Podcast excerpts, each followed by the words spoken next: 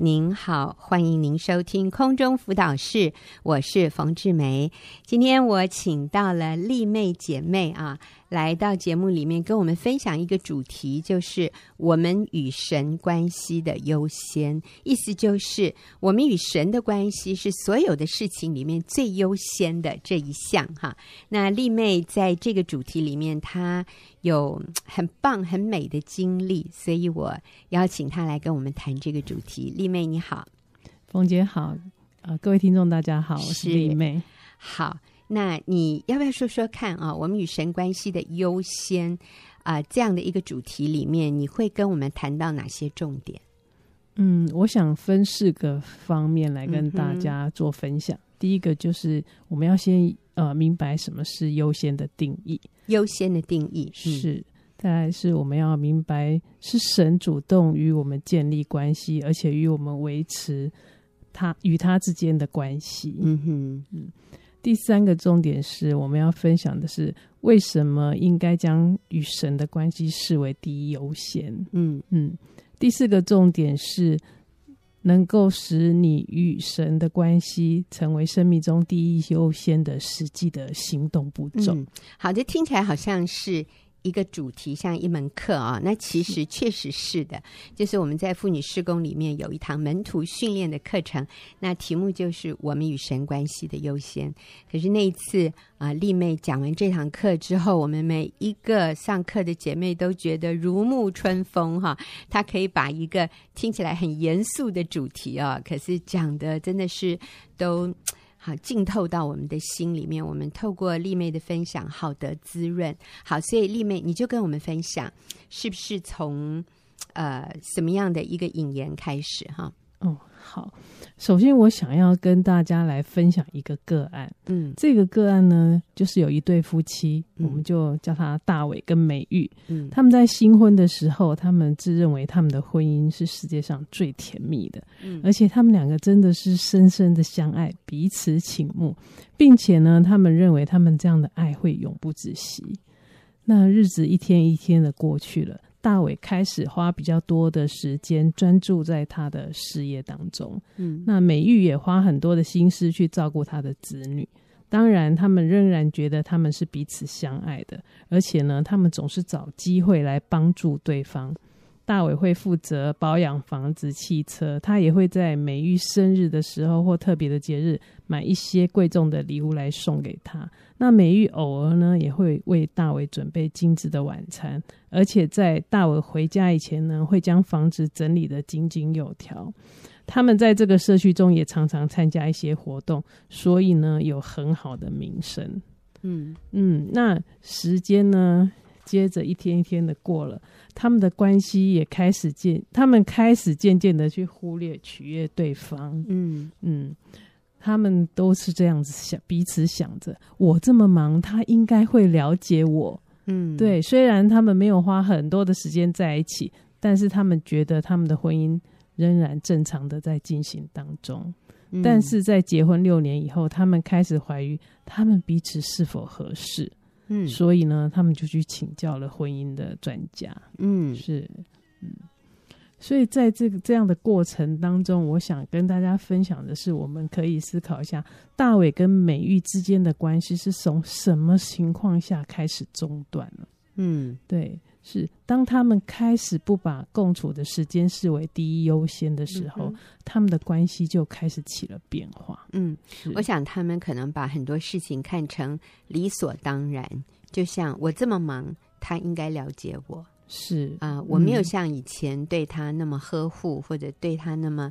呃认真的取悦他。他应该了解，他应该知道我很忙哎，小孩子事是情很多耶，对，然后社区活动的这些呃细节也很多。我我们大家都开始在忙碌其他的事，是忽略了他们彼此的那个浪漫，要去营造浪漫的关系。对、嗯是，所以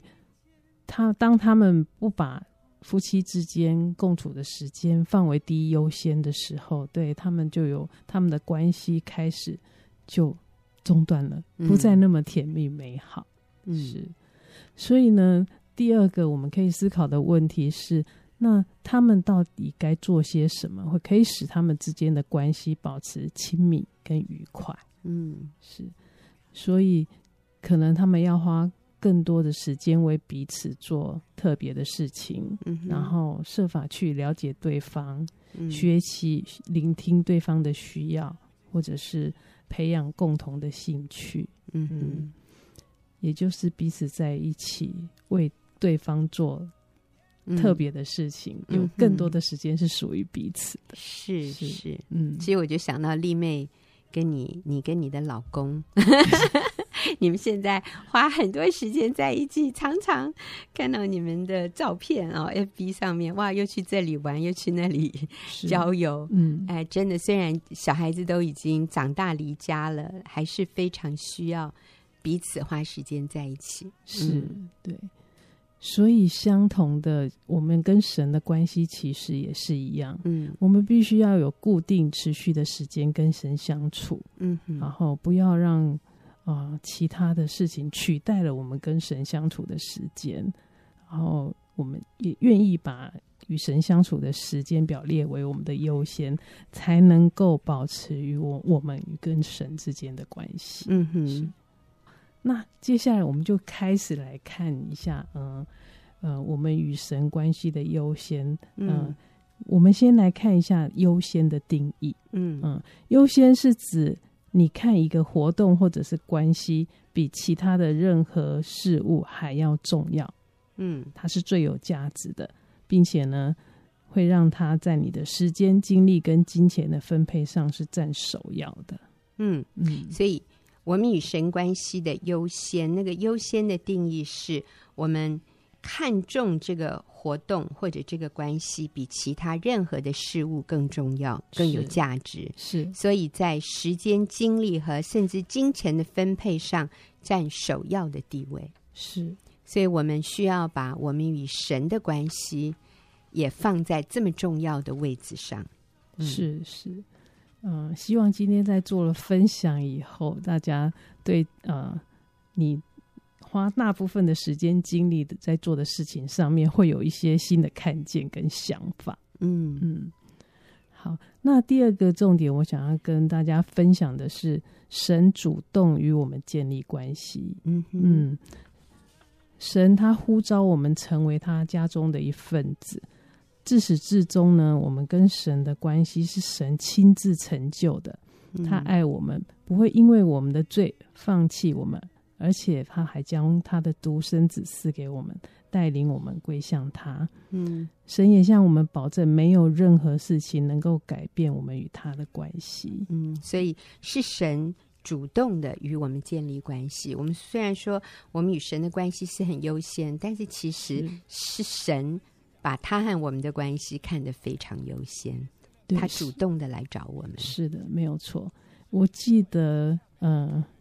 我的家庭风暴出事的前两三年，嗯我的同学他信了耶稣，嗯然后他就邀我说：“诶，有空可以跟他一起到教会。”但是那个时候我并不在意，嗯我就放弃了这个机会。嗯，我觉得我放弃了神第一次在我门外叩门的机会。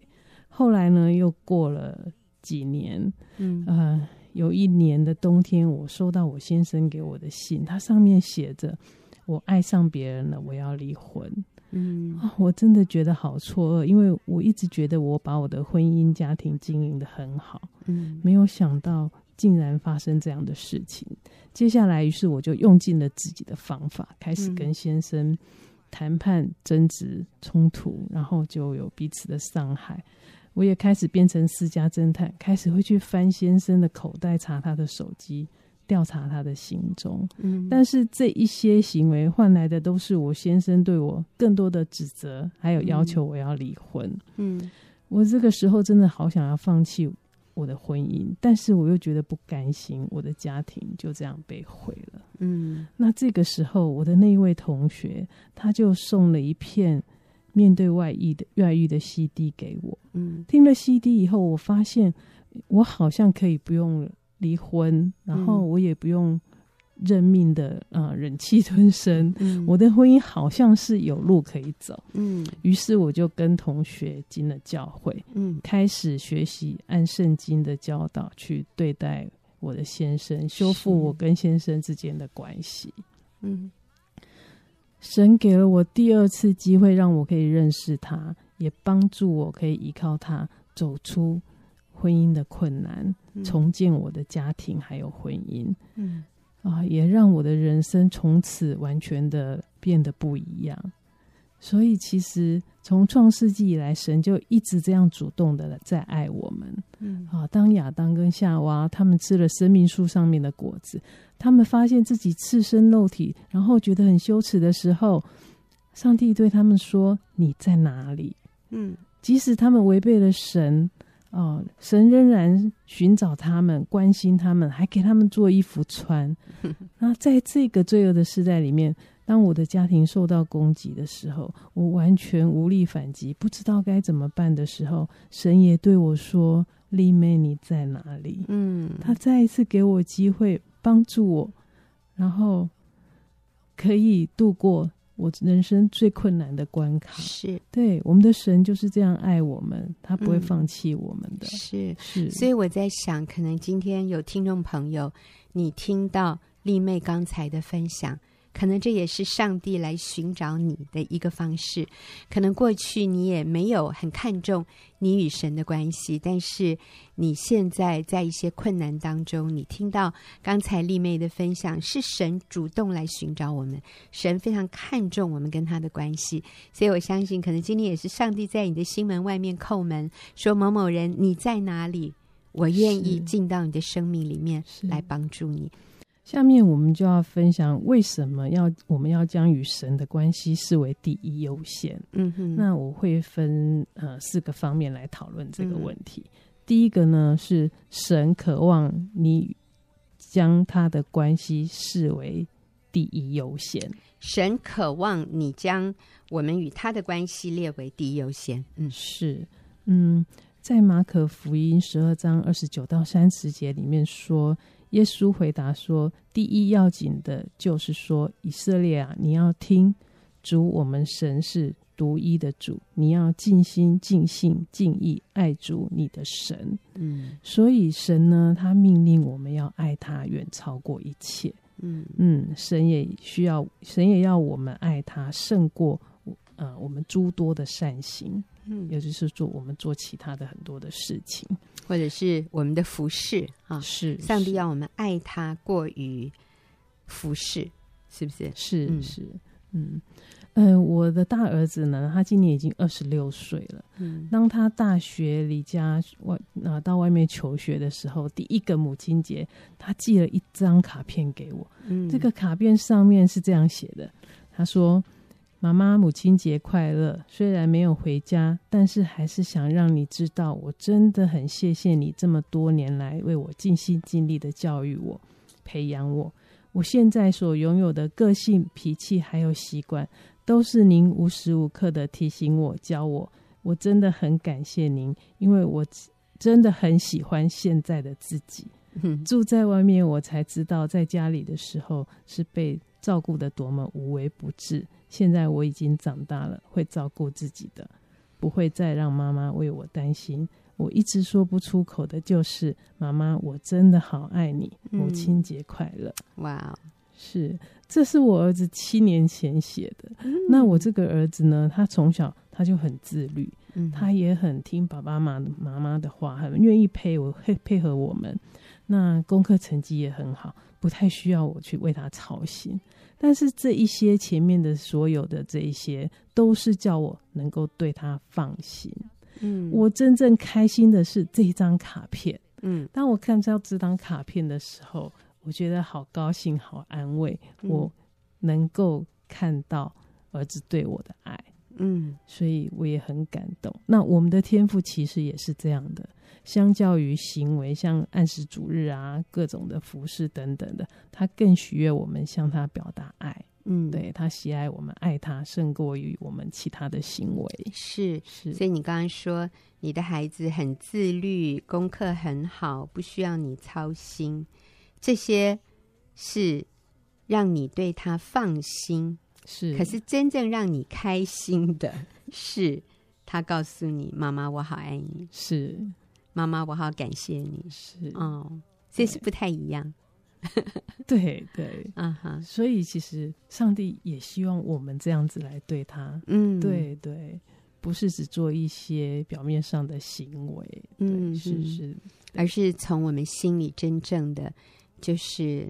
对神感恩，是然后真正的从心里爱神，是嗯、而不见得是我们要做很多很多的服饰。是是， OK，对好，嗯，真好的比喻。哦嗯，是，所以神渴望我们将他的关系视为这样第一优先。嗯嗯，嗯哼，再来呢，就是我们与神的关系是我们生命中的最高价值。最高价值，是我们与他的关系是我们生命中的最高的价值，是嗯或者我们看我们与神的关系是我们生命中最有价值、最高价值的事。啊是对。呃，我想分享的是马太福音十三章四十四节，嗯嗯，是这样子。天国好像宝贝藏在地里，人遇见了就把它藏起来，欢欢喜喜的去变卖一切所有的买这块地。嗯嗯，意思就是好像，呃，当一个农夫他在田里面为了别人耕田，嗯他发现这田里面有一个宝藏，非常宝贵的宝藏，他就不计代价的去买这块地，嗯不惜变卖他所有的东西，花可能花掉最后一分钱。那在变卖他所有的东西去买这块地，一直到他拿到宝藏的这段期间，这中间的过程可能会有很多的不方便，嗯他可能要饿肚子。嗯或者是可能他要露宿街头，因为嗯他变卖了所有嘛。嗯嗯，但是为了这些保障，这个农夫都可以不在意，他都可以忍耐，甚至呢，不知道的人可能会取笑他为什么要呃费这么大的力气去买这一块地，嗯他也不他也无所谓，对，因为他知道。这块地的价值，他知道，当他拿到这些保障以后，他的生活就会完全变得不一样了。嗯对，所以其实我们也是一样，我们的生命当中啊、如果我们看重的是呃，在永恒里面的那个价值，我们就会可以看清目前今生的一些苦难。嗯嗯嗯，所以呃，像我有一个姐妹啊，她为了帮先生还债，嗯她就是把房子也卖了，然后还是负债。那跟先生现在就是租房子住。嗯那有有其他的人看到，呃，她这样的作为，都觉得都为她好忧伤，好、嗯就是觉得她好可怜，好担心她嗯怎么会沦到沦落到这样。嗯对，但是我看到的是却是他愿意在财务的方面跟先生合一，嗯然后愿意为先生和呃舍己。嗯，我觉得这是一个。他是积财宝 在天，虽然看起来在世上财宝他不见了，但是他就把财宝积在天上。我觉得这嗯这是一件好棒的事情。他对把房子卖了，替先生还债，是但是他得到的就是与先生那个关系的合嗯一。是我想先生心里一定非常非常感动哈。是，嗯，嗯我觉得我们女人常常是说，先生的钱是我的，可是他的债务不是我的，你知道吗？这个就是就不是合一。但是这个姐妹她愿意啊、呃付上这样的代价，去是得到与先生那个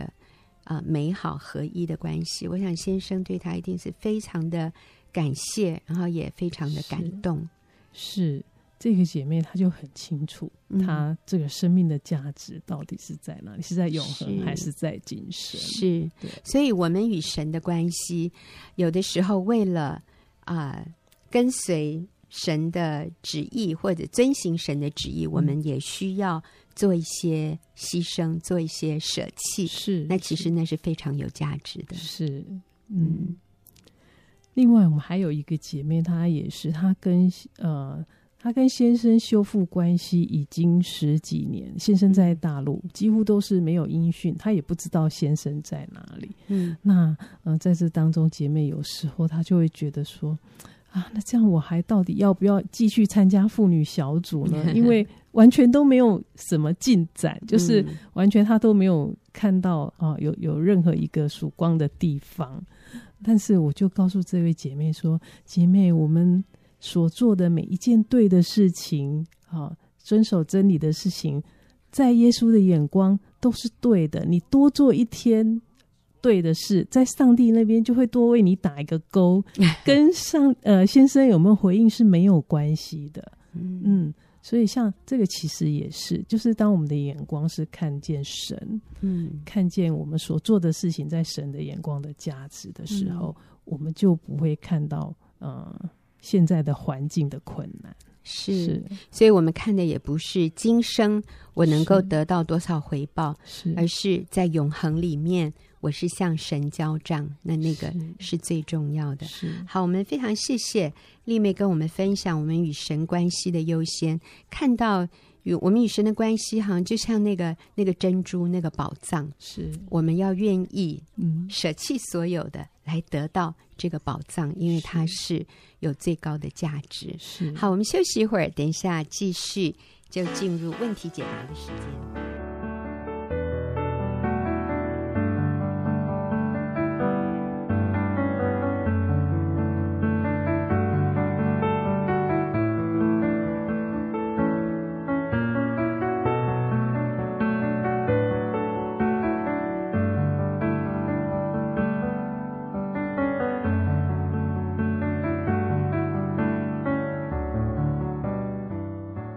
朋友，您现在所收听的是空中辅导室，我是冯志梅。进入我们问题解答的时间，今天跟我一起回答问题的是李秀敏姐妹。秀敏，你好，冯姐好，好。那我们今天回答的这个问题哈，她是这样说的：我跟先生结婚两年，嗯先生财务状况都不愿意告诉我，嗯我是有想离婚的，我是基督徒，我在神面前悔改，因为我嫁给一个外邦人，因为我真的过得很痛苦。我觉得先生不愿意沟通，常常就是非等要我发飙了。这是我第二段的婚姻，我也尝试努力去经营，但是我真的很无力。我为他祷告快三年了，他还是那个样子。嗯好呃，感觉到她是一个很挫折，是然后充满无力感的一位是姐妹。啊嗯，是，我觉得哎、呃能想象哎，就是嗯当你的配偶不愿意跟你沟通嗯的时候。可能做太太的，特别是做太太，因为我觉得男生他可以不用沟通，嗯他可能没有那么大的需要。可特别是做太太的，他里面会感受到非常的被孤立，嗯被拒绝的感觉。是我想这种感受是，嗯、可能是真的是很不舒服。嗯但是我在想，嗯，这位太太可能她很想掌控这个沟通的模式，嗯可是有些时候，我觉得真的你没有办法强求一个人他不愿意做的事情，嗯或者是他还没有预备好要做的一件事情。嗯就是你那个关系不对的时候，你去强求他沟通，强求他一定要按照你的方式来来沟通，那只会让你们的关系更恶化。是所以我觉得那个关系里面，如果一旦落入一个掌控的关系，嗯虽然看起来呃夫妻之间需要沟通这件事情是好的，可是如果你要用掌控的方式来来经营这样的一个沟通关模式的话，对方会更不愿意跟你沟通，嗯他只有更想要逃，觉得很有压力，觉得被嗯掌控，觉得。呃，不，呃，被误解，或者是我觉得那个墙会越来越高，两个嗯人那个、那个不能沟通的那个阻阻碍会越来越深。对，所以嗯我在想说，嗯、这位太太首先要做的就是需要放松，嗯对你，你需要去尊重先生，不管是什么原因，他对你的不信任也好，嗯对这个关系的不安全感，所以让他没有办法，呃，对财务呃透明，你真的要去尊重他，因为你没有办法强求他，嗯是。嗯嗯，那当然呃，这位姐妹也提到说嗯，嗯这是她的第二次婚对，姻，嗯，然后她说嗯，她在神面前悔改，因为她嫁给一个外邦人。嗯呃，所以你的意思是，你知道你应该嫁给一个基督徒哈，嗯嗯、所以你在这件事情上悔改。不过呢，我更要说的是，你的第一段婚姻哈，你离婚然后再婚，嗯，其实那个也需要悔改，是 就是圣经说神所配合的人不可分开。嗯那啊、呃今天不是说对方是基督徒才是神所配合的，嗯而是说，只要任何两个人进入了婚姻的这个制度，嗯哦，或者说进入婚姻的盟约，那就是神所配合的。嗯那我们是不应该分开的。是所以，第一段婚姻的离婚就不是一个正确的处理婚姻问题的方式。嗯然后你又再婚啊，进入到第二个关系，你发现这个关系又会让你想离婚，所以这个只显出我们里面其实有非常基本的需要面对解决的问题，嗯嗯就是第一个，我们对婚姻盟约的这样的一个认定和嗯认识。是盟约的意思就是，不论发生什么事，我我不收回，我不改变嗯我当初的承诺。是所以，就算你财务跟我不透明，就算你不跟我沟通，我是不会离这个婚的，因为嗯我跟你结婚的时候，我就跟你立下了一个一生的盟约。嗯嗯啊，有的时候是对方要跟我们离婚呢，嗯是对方看不顺眼我们，然后觉得哎呀，这个老婆呃不要，我会比较轻松。就算我们是那个被挑剔的那一方，对方想跟我们离婚，我们都需要持守这个婚姻的盟约与这个一生的承诺哈。嗯所以我想，这是第一个，我们需要明白上帝对婚姻的心意，上帝对婚姻的蓝图。所以你悔改的，应该不只是你嫁给一个外邦人，嗯你更需要为你第一段婚姻，如果是以离婚收场，除非你的第一个婚姻是因为丧偶哈、嗯那嗯结束的，那另当别论。丧偶，圣经是许可我们再婚，但是嗯是要嫁在主里的人啊。嗯，但是如果不是因为丧偶，那第一个婚姻的离婚，我们也需要回到那里面去反省、去检讨、去悔改，嗯然后再婚，其实也不是一个呃合乎上帝蓝图的一个决定。是嗯是上帝其实是要我们回去跟原配嗯和好的。那但是是你已经结了第二次的婚，然后你现在又发现困难重重，那我真的要说，我们就要守住这一个婚姻，守住这一个盟约，然后我们愿意来谦卑的面对问题。我我想这位姐妹悔改的，除了。说你嫁给一个外邦人之外，我们也要来看我里面是不是有那个想要掌控，然后让对方觉得嗯很有压力的。我的人际关系，对对哎，是是，可能是破坏你的呃跟别人的关系的一个根源，就是你的掌控，嗯你的缺乏安全感，嗯你的。要要求别人按照你的方式来沟通，或者要求对方按照你认为对的方式来与你相处。嗯那我们说，你觉得对方财务跟你不透明，其实这也是可以理解的。往往这个就是第二次婚姻里面的困难，对嗯，因为他跟前妻，他可能。 他每个月要给前妻一些钱，或者是跟前妻的孩子，那他认为如果你知道了，你一定会受不了，所以还是嗯不要让你知道比较好。是，所我以很复嗯杂。对，或者是以前的债务，嗯啊，那这个那也可能他的债务就是他前妻跟他离婚的原因，嗯，也说不定。所以你你并不是在一个非常单纯的关系里，是像第一次婚姻那样。真的不是，我们就是需要接受是第二次的婚姻是有它的困难度，嗯有它的复杂度，是那个是继承的事实。是所以这个其实不是上帝起初对我们人类一生的设计哈，嗯不是我们可以结婚、离婚、再婚的啊，这这是非常复杂。我们自己把自己的人生弄得非常的复杂。是，但是现在既然已经走到这个地步，那我们愿意说主，我愿意学习信靠你，嗯我愿意悔改，是我愿意改变，我愿意成为一个谦卑的人，我愿意认错，我愿意接受人生里面的不完美。嗯啊，我想这样子，你里面的纠结 就会解开一些，是然后可以从一个比较正面积极的角度，就像秀敏上个礼拜鼓励，也是一个二婚的一位姐妹说，你可不可以去看到她的优点，嗯而不是一直看到她让你不高兴，她没有嗯达到你期待的地方。是是，所以啊、呃真的就是，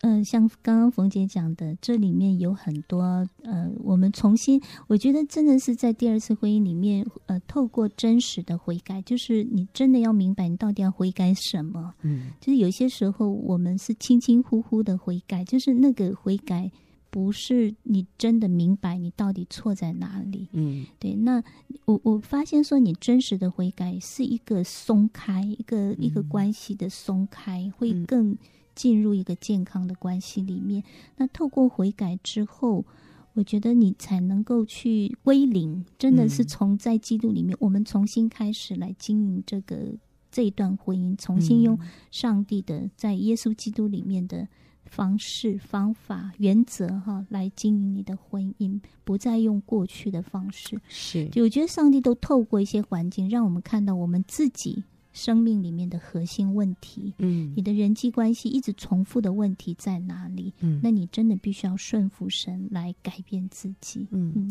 是，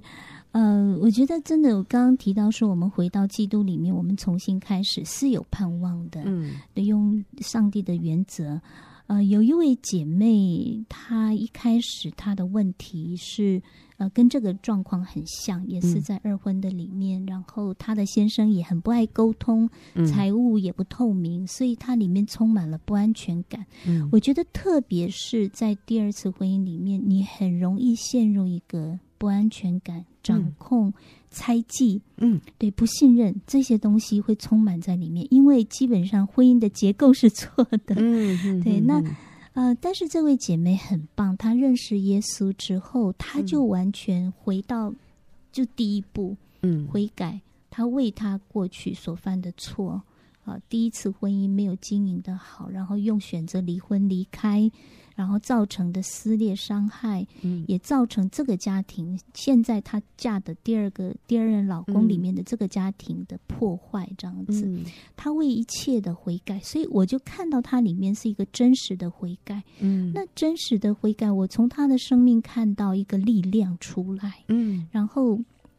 她开始呃把安全感不是建立在这些不信任。不透明这些的关系里面，嗯你越看这些，你就会像一个洞一样，就会掉得越深。嗯那他开始回到耶稣基督的里面，他看呃，他找到在耶稣基督里面的自我价值，嗯他清楚明白上帝已经赦免他，而且上帝的爱是不会改变的，嗯所以他就重新开始经营这个关系。他的先生没改变，嗯仍旧不愿意沟通。嗯比较闷，然后财务状况他也不是很清楚。嗯可是这位姐妹就变得很喜乐，嗯她就常常跟我们分享说，她只要做好确定她是先生的妻子，她只要做好她的本分就好。所以她嗯常常就是欢欢喜喜的做自己该做的。嗯那有些人先生不跟她讲话，她也照常煮饭，她不吃，嗯她说没关系，我照常煮。是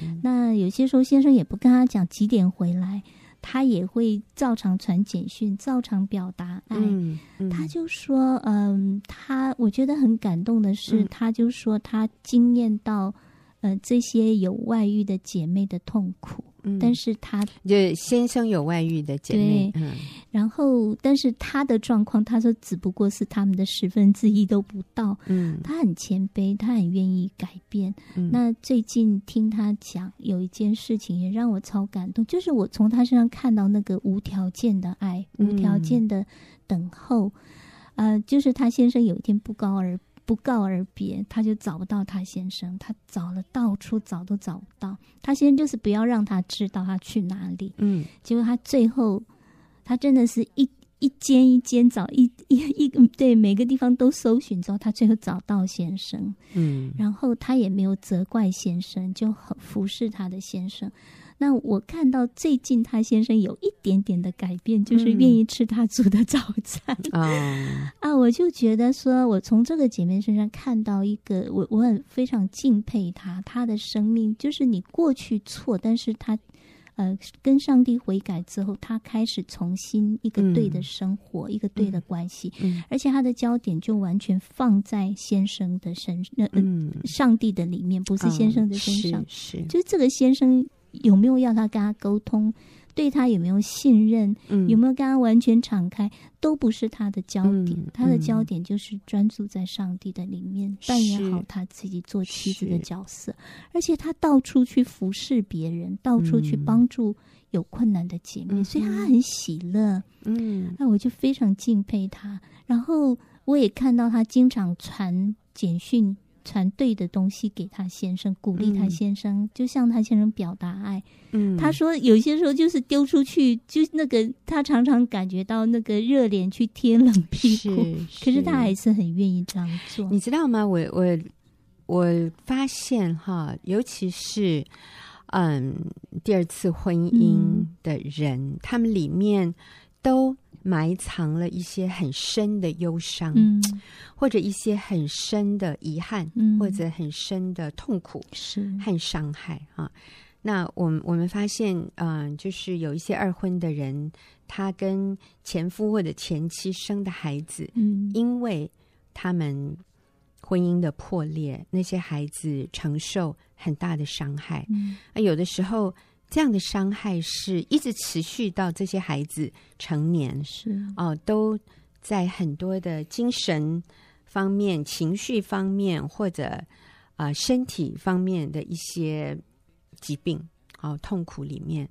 那父母这个时候就会有很深的亏欠。嗯很深的懊悔。对那可是他又没有办法跟他二婚的这个配偶说，嗯那尤其男性，我觉得他们就是埋藏在心里，他们对于孩子有很深的亏欠，嗯那可能对于前任的配偶也有很多的亏欠，或者是从前任配偶带来的伤害。嗯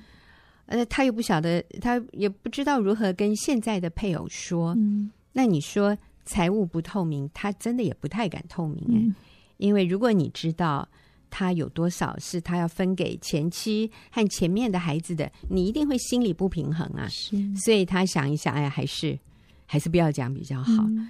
嗯那可是这个人他就背负着很深的、很重的重担是啊，在他身上，他他没有办法透明，他也没办法跟你讲，你你你不会同情他的啊，你大概也也很难了解他，所以其实他里面是孤单的。嗯虽然他跟你结婚，但是他发现有很多事情他不能向你敞开。嗯那可能你也有类似的感觉吧？嗯有些事情你也是不能敞开的跟他说的，那是你跟你的前夫和前任的孩子的一些纠结，或者一些你觉得亏欠、痛苦、受伤的地方。所以其实两个人都带着非常多的重担进入到第二次的婚姻里。嗯那个是啊、真的是需要我们就是单纯的来到耶稣面前，是说耶稣，我把我的重担卸给你，是你来担我的重担啊、嗯我来学习负你的恶，学你的样式，因为你的恶是容易的，你的担子是轻省的。耶稣要我们学他的样式，耶稣说我心里柔和谦卑，是那柔和谦卑是什么意思？我想这个是我们需要很仔细的来来做一点查经，来了解柔和谦卑真的是什么意思。只有当我们跟耶稣一样柔和谦卑的时候，我们才可能惊艳到主的恶是容易的，主的担子是嗯轻省的。是嗯、但是我们也要来面对现实里面，因为我们曾经犯过的错误，或者我们曾经犯过的罪，今天所留下来的这些后果，呃，是我们要真实来面对的，而不是责怪对方，是，嗯也不要再责怪上帝了。是我们就说主啊，是我搞砸了，那我现在要怎么办？我愿意来依靠你，你来帮助我，嗯我来重新学习，做一个温柔谦卑，做一个愿意被你改变的人。那我们刚刚听到秀明讲的，啊、她提到的这位姐妹现在能够非常喜乐，嗯甚至就是还可以服侍别人，所以你还是可以惊艳到一个充实、嗯，有意义的人生。阿门，你的人生并不因为你犯过的这些错误，就从此啊、怎么说？就你是被咒诅的，其实不是。在基督里，我们都是可以重新过一个幸福、充实、有意义、有价值的人生。是但是我们要称罪为罪，嗯，然后我们要愿意真实的悔改，是真实的学习学习活出基督的生命，然后给我们的配偶或者我们觉得那个伤害我们的人，给他空间，给他时间来成长。我们